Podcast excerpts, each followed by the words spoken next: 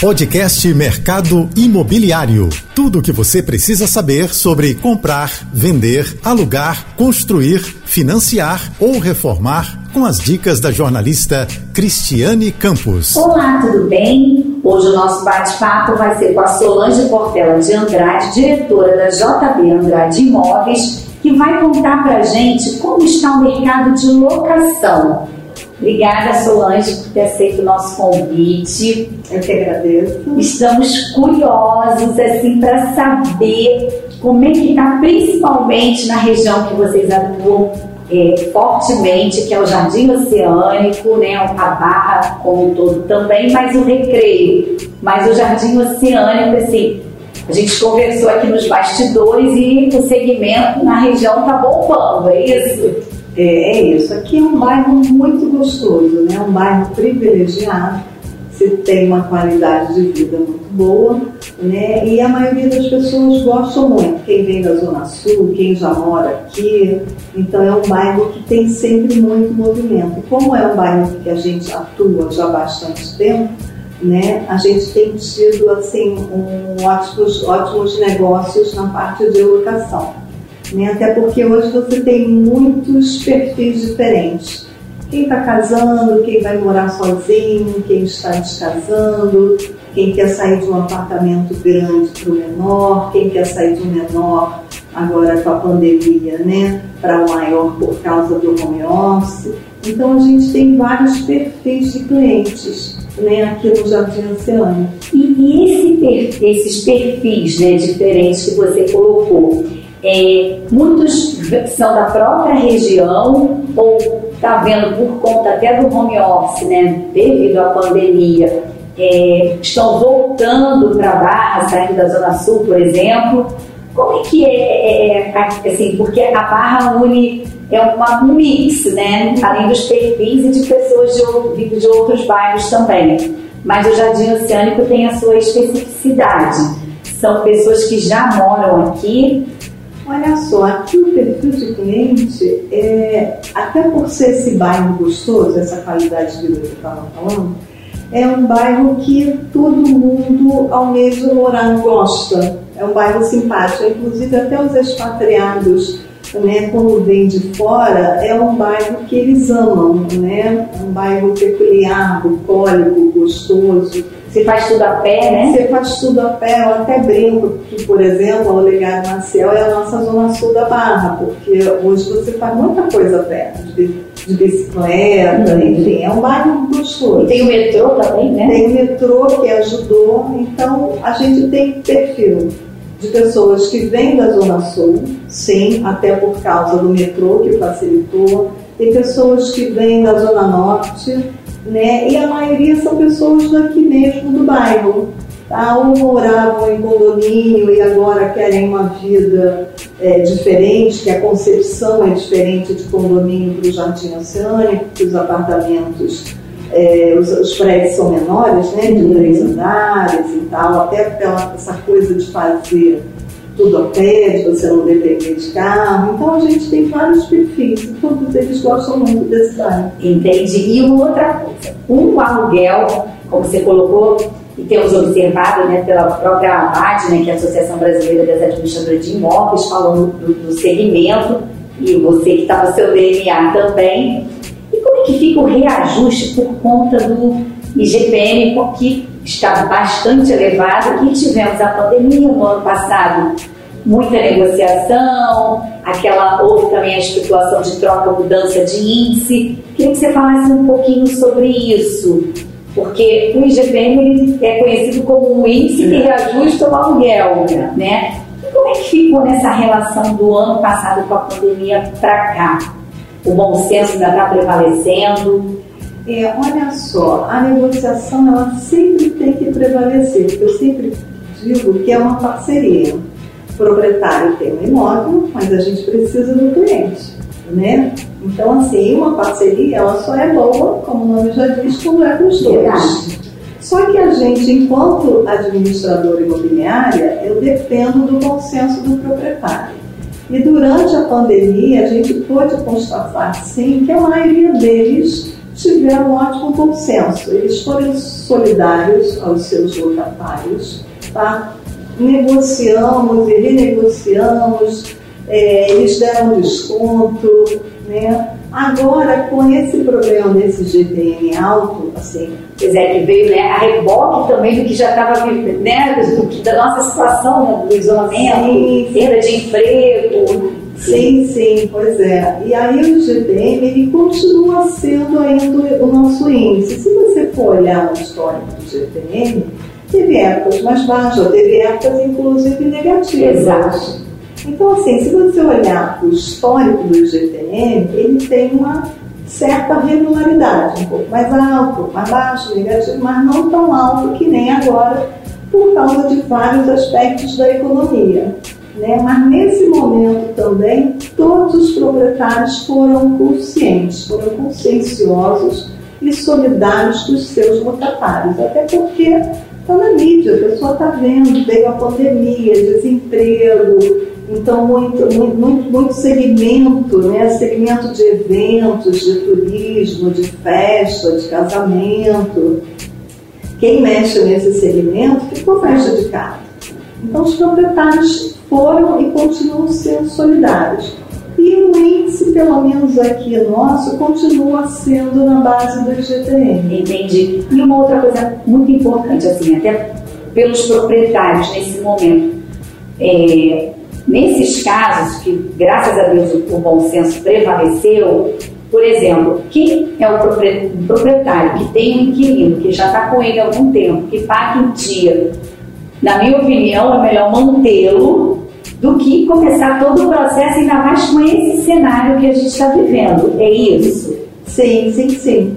É isso sim. Se você tem um bom locatário, eu, eu até sempre falo, porque a gente tem um histórico. Se você já tem um contrato novo, não, porque você não sabe se a pessoa vai cuidar bem, se a pessoa vai manter os pagamentos em dia, mas se você já tem um contrato em andamento, um contrato mais antigo, você tem um histórico e apesar da administradora fazer esse papel, às vezes você já tem um certo relacionamento, já conhece, ou enfim, sabe o perfil do seu locatário, não vale a pena você perder, às vezes até por causa de uma diferença, ou de aluguel, ou diferença por causa do índice, você corre o risco de amanhã deixar esse locatário sair e vai ter que procurar outro. Se fica desalugado, às vezes a, a diferença de ficar um mês, dois meses, que pode ficar isso. Exatamente, que é o que eu até, desculpa interromper a senhora, a taxa de vacância, né, que é aquele período que se leva para né, alugar o imóvel, está é, tá acima de 17%. Uhum. Aí eu falo assim, é meio contraditório, porque o aluguel está bombando, mas por quê? Porque muitos proprietários também resolveram colocar os imóveis para é, alugar. Então, por isso também né, contribui. Então, também tem muita oferta, né, dona Também tem muita oferta. Apesar que eu sempre digo, e vou continuar falando isso sempre, quando você tem um bom produto, esse produto ele sai muito mais rápido, porque a moradia ela é uma necessidade. Então, com crise, sem crise, você precisa morar. Você pode deixar de viajar, você pode deixar de comprar um carro, você não pode deixar de morar.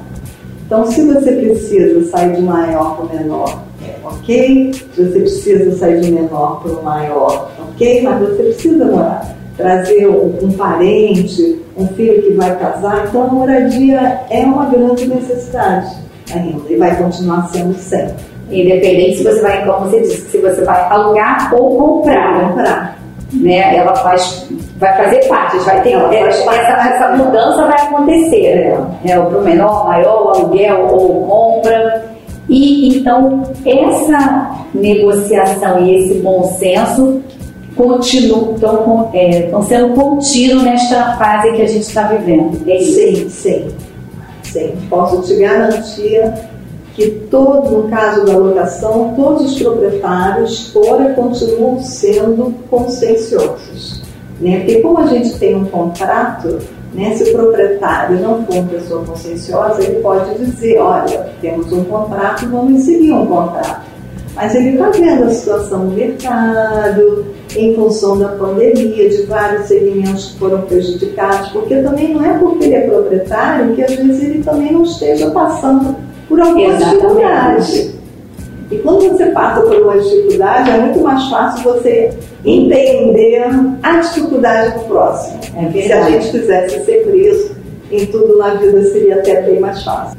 Com certeza. Agora tem uma outra, um outro questionamento em relação ao comprometimento de renda para quem vai alugar.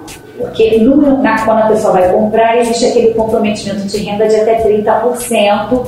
E eu queria saber se na locação isso também acontece. Porque assim, na locação, quando a gente visita um imóvel, está procurando, geralmente a gente também encontra aquele imóvel que chama atenção, que está muito bonito, e aí às vezes ele está até um pouco acima do orçamento. E isso acredito eu que deva acontecer. O que deve ser feito? Qual é a orientação para o inquilino, até para ele também, de repente, não atrasar o aluguel, porque não é só aluguel, tem o condomínio, né, tem o IPTU, que de repente, do, dependendo do acordo dele, que acaba pagando, né? E também uma possível cota extra de responsabilidade do inquilino. A senhora pode explicar?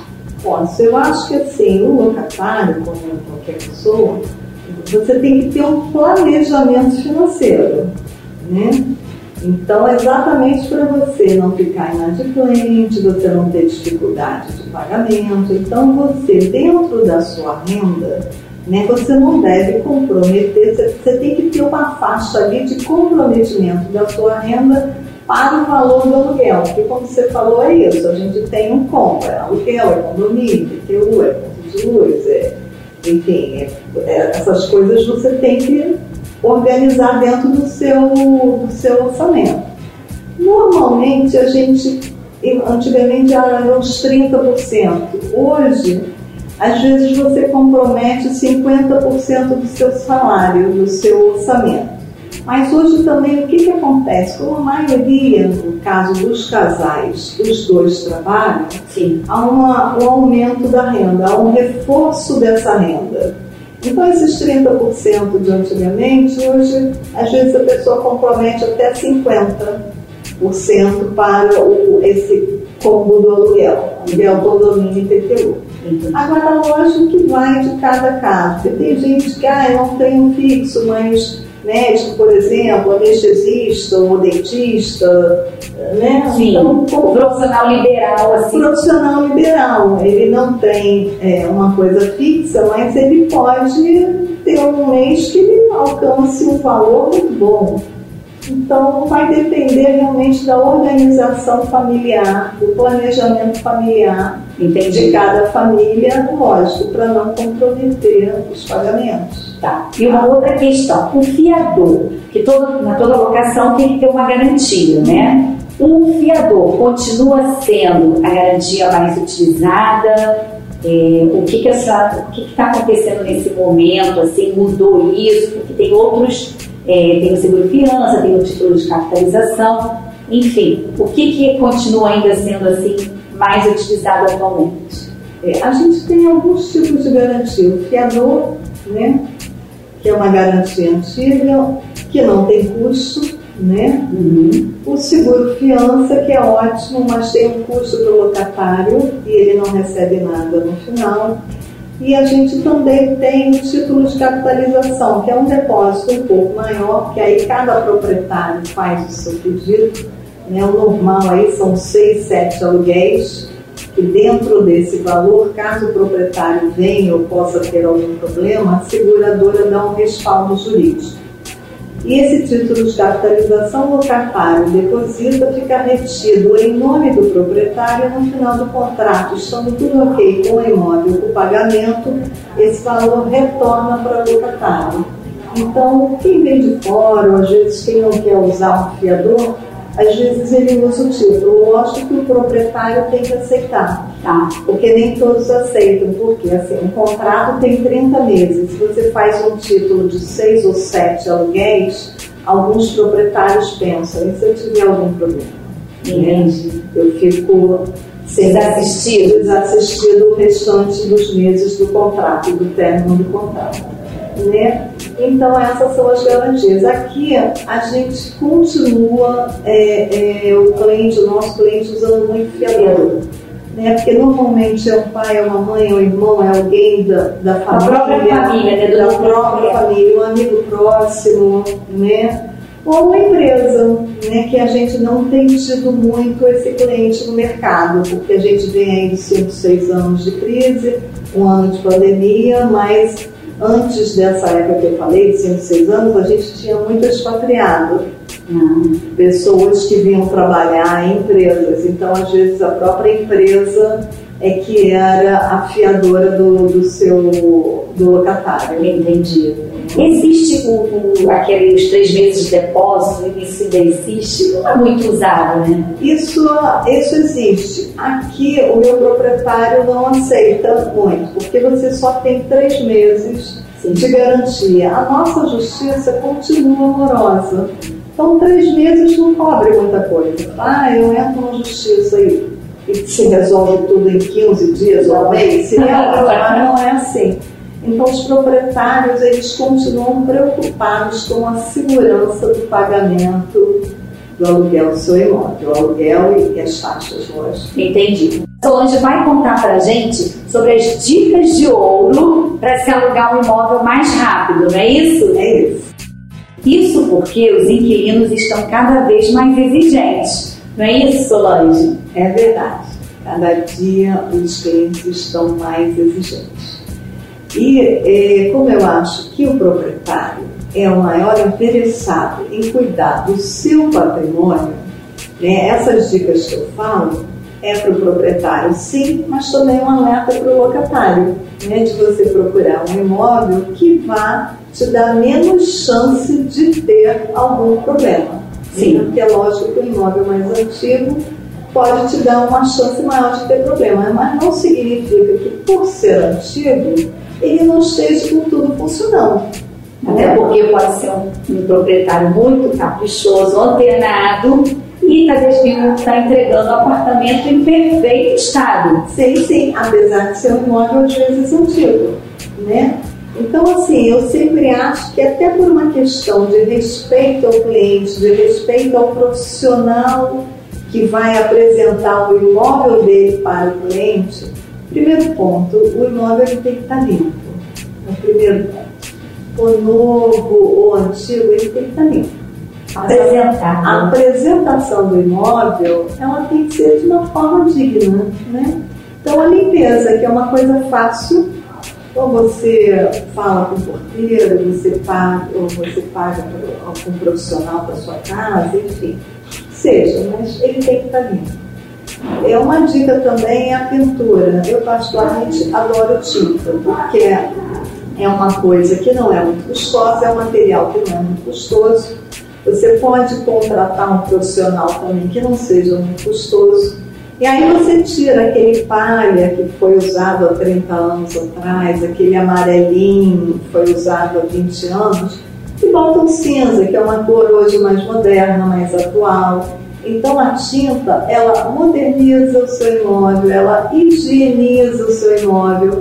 Ah, eu tenho um piso escuro. Você pode botar um off-white, um branco. Para justamente fazer aquela... Vai dar uma luminosidade no seu imóvel. Então a pintura, assim, limpeza, pintura é uma coisa assim mega legal para você apresentar bem o seu imóvel. Isso, ó, já vão anotando, já são aí duas dicas por que eu estou te fazendo essa pergunta? Volta ao tema, assim, para você continuar com as dicas. Porque às vezes sabemos que no mesmo condomínio, no mesmo prédio, tem um apartamento, vamos supor, um apartamento do mesmo tamanho, né? Tudo certinho, de uma tipologia, mas um custa mais caro e outro mais barato. E o mais caro acaba sendo alugado primeiro do que o mais em conta. Por que isso acontece? Ah, isso acontece muito, muito, e com certeza é assim, óbvio, porque assim, o cliente, ele, nós somos clientes, então o cliente se encanta. E eu tenho muito isso. Eu tenho, às vezes, no mesmo prédio, três unidades que a gente aluga e a gente administra, e um foi alugado por X, o outro por Y e o outro por Z, independente de ser primeiro ou segundo andar.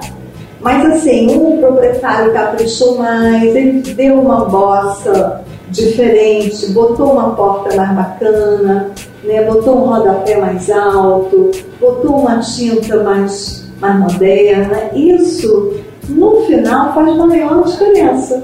Né? São detalhes, pequenos detalhes que fazem toda a diferença. Por exemplo, banheiro e cozinha, que às vezes nos imóveis mais antigos.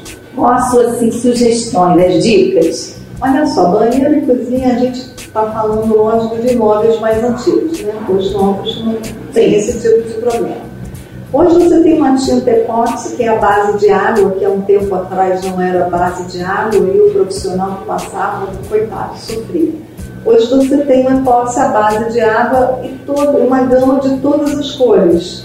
Então você tem aquele branco encardido, sujo, você passou um epóxi, passou um cinza, um cinza chumbo, ou o próprio branco, ou off-white, já higienizou o seu banheiro.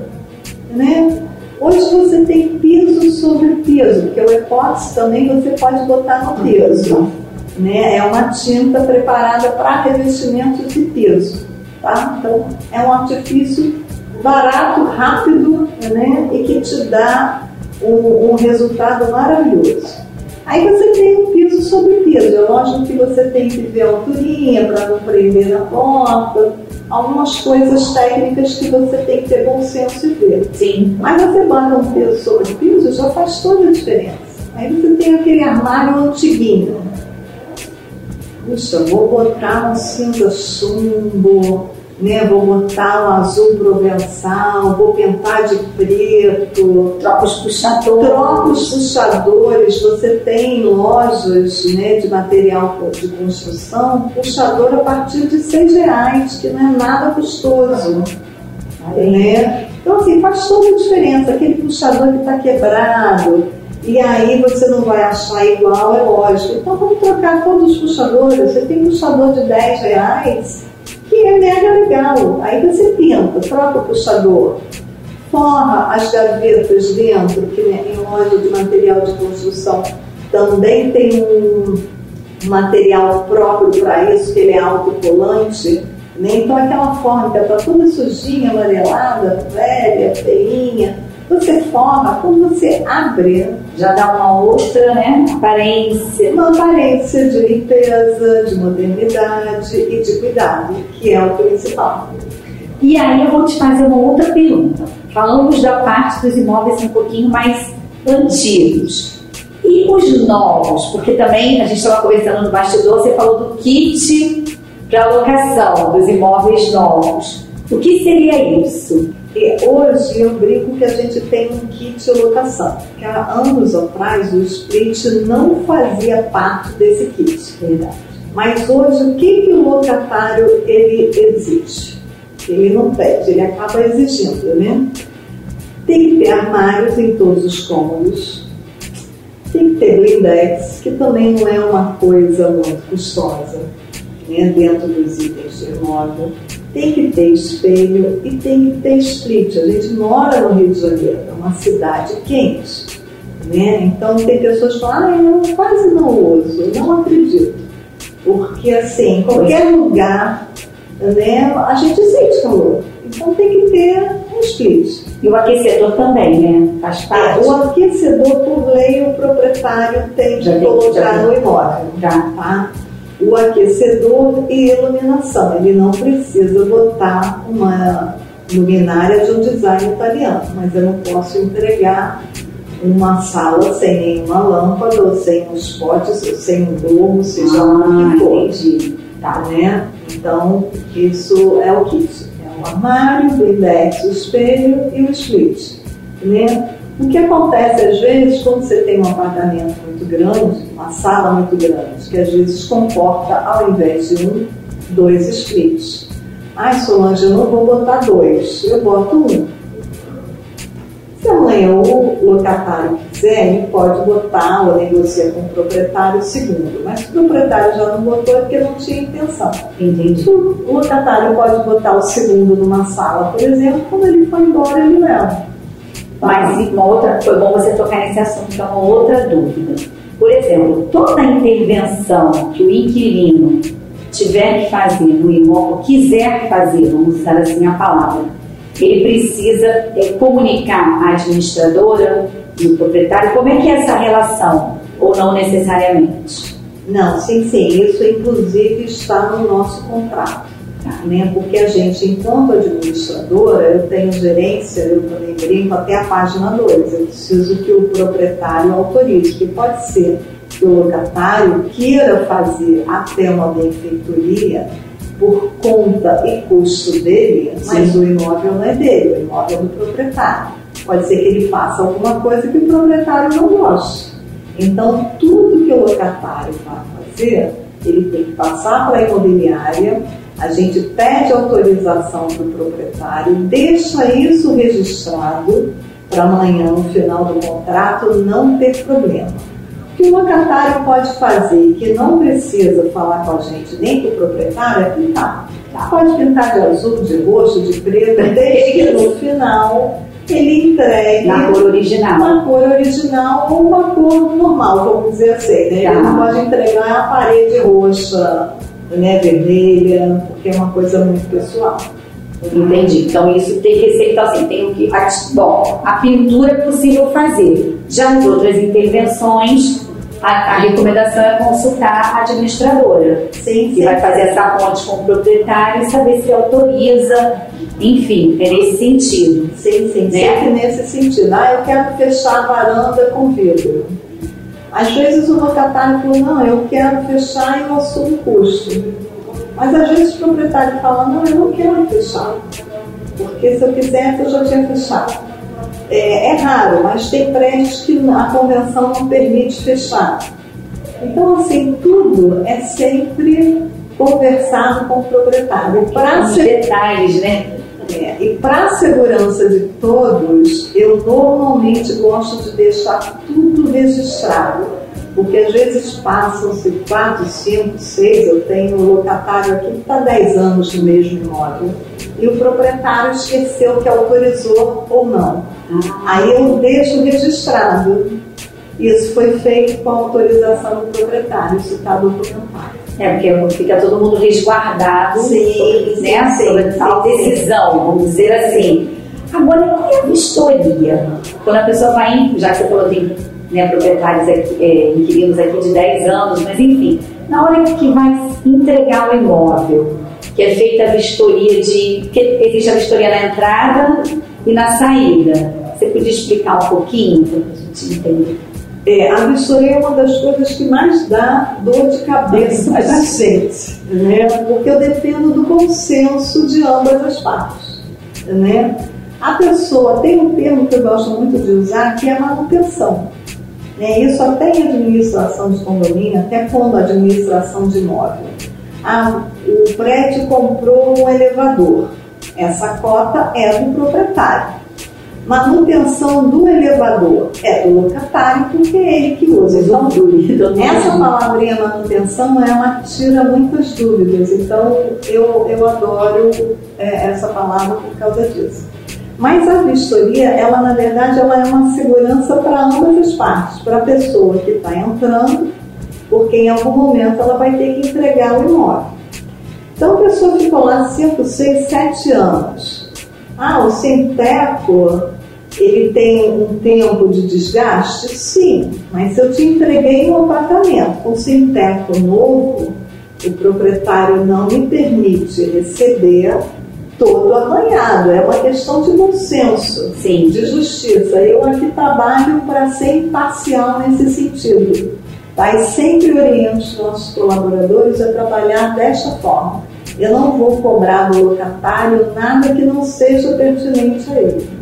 Né? Então, se o proprietário me deu algum problema, ele não vai dizer para mim, ah, onde o locatário tem que consertar. Não, isso já era existente.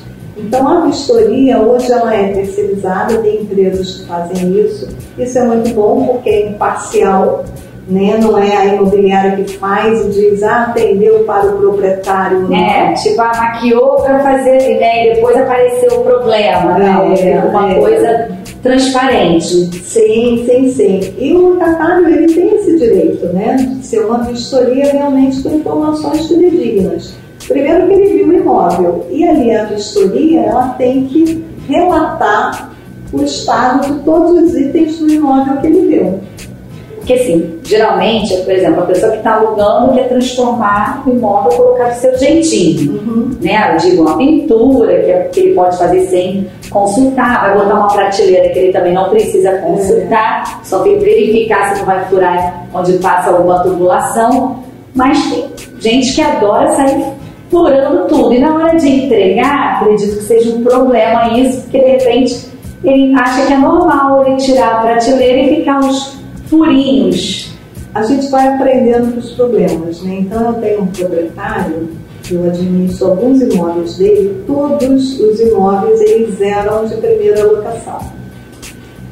E é, teve um que a gente não administrava ainda e ele que me orientou que colocasse isso na vistoria. Porque ele tinha alugado novo e a pessoa furou todo o revestimento na cozinha. Vou botar um padrinho, vou botar um saleiro, vou botar não sei o que. Quando a pessoa foi embora, a cozinha ficou toda furada. Então eu uma peneira. aprendi isso com ele, que é proibido furar qualquer tipo de revestimento caso necessário, você usar as juntas, porque as juntas é de revestimento. Sim. Se tiver que botar algum prego, algum gancho, alguma coisa, você vai usar a junta. É, per, é proibido em qualquer situação você furar um revestimento. Ah, é um imóvel primeira locação, eu tenho que furar para botar um toalheiro. Ok, mas você vai usar a junta. Entendi. Porque a pessoa depois foi botando aqueles adesivos de silicone no imóvel novo, ficou toda a cozinha furada. Aí imagina se vem eu, você e resolvemos botar N quadrinhos em lugares diferentes. Vai ficar a cozinha toda furada? Então, assim, é uma questão de bom senso e de educação com o patrimônio do outro. Entendi. Foi com certeza. É o, o, cuidado que você falou desde o início, né? Sim, sim, até porque eu tenho muito locatário que é proprietário. Então é o que eu digo para ele. É o cuidado que você quer que tenha no seu imóvel, você tem que ter no imóvel do próximo. Sim. Né? Bom, viram? Estamos chegando ao final e vocês viram as dicas de ouro. Então, se você é proprietário, pode seguir e o inquilino também, porque como você disse, muitas vezes o próprio inquilino ele também é proprietário. Ele também é proprietário. Solange, muito obrigada. Que você possa voltar mais vezes. Ah, eu que agradeço. Ficamos por aqui e até a próxima semana. Tchau, tchau. Tchau, tchau. Você ouviu o podcast Mercado Imobiliário.